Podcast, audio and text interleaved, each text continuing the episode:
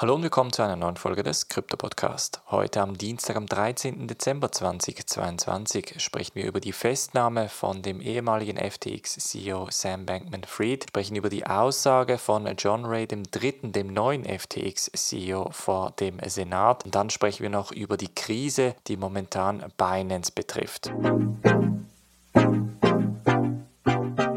wir in diese erste News Story und zwar kam vor einigen Stunden heraus, dass der ehemalige FTX-CEO Sam Bankman-Fried in den Bahamas festgenommen wurde. Jetzt erwartet man natürlich, dass die USA eine Auslieferung fordern wird. Ist natürlich die Frage, ob die Bahamas dieser Auslieferungsanforderung nachkommen wird oder ob Sam Bankman-Fried dabei in den Bahamas bleibt. Viele Leute auf Twitter haben sich diesbezüglich gefreut, weil man natürlich von Anfang an erwartet hat, dass Sam Bankman-Fried entsprechend ins Gefängnis geht müsse.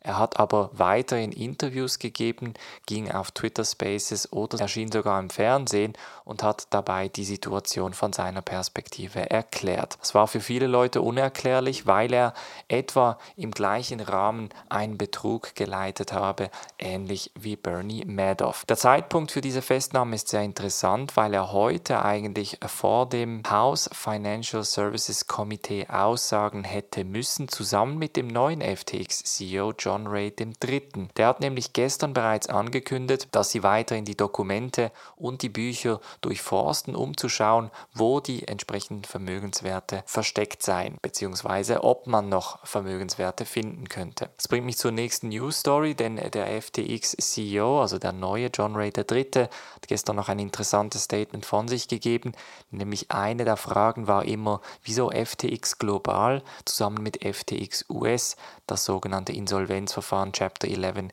in den USA angemeldet habe. Sam Bankman-Fried hat ja immer wieder behauptet, dass die FTX USA-Seite eigentlich immer genug Geld habe, um alle Kunden entsprechend auszuzahlen. Dem sei nicht ganz so, denn die FTX-Gruppe sei zusammen mit der FTX USA-Seite sehr stark verknüpft und sie haben bis jetzt etwa eine Milliarde US-Dollar an Geldern gefunden. Allerdings sind das nicht reine Kundengelder, sondern ganz unterschiedliche Beträge, die teilweise auch gelockt sind, beziehungsweise die man entsprechend nicht rausbekommen könnte. Wird also heute sehr interessant sein, vor diesem House Financial Services Komitee, bei welchem der neue FTX-CEO aussagen wird. Die FTX-Krise lässt auch Binance nicht ganz unberührt. Jetzt haben wir vor ein paar Tagen den Proof of Reserves Audit Report von Mazars von Binance gesehen. Da gab es einige Unstimmigkeiten. Zum einen die Kundengelder, die nicht zu 100%, sondern nur in Anführungsstrichen zu 97% gedeckt waren. Aber auch die intransparente Firmenstruktur von Binance hat ein bisschen Fragen aufgeworfen, was schlussendlich letztlich dazu geführt hat, dass in den letzten 24 Stunden knapp eine Milliarde US-Dollar von Binance abgehoben wurden. Grund für diese starken Outflows war unter anderem, dass einige größere Kapitalgeber und Liquiditätsprovider wie zum Beispiel Jump Capital, aber auch Wintermute entsprechend dreistellige Millionenbeträge von Binance abgehoben haben.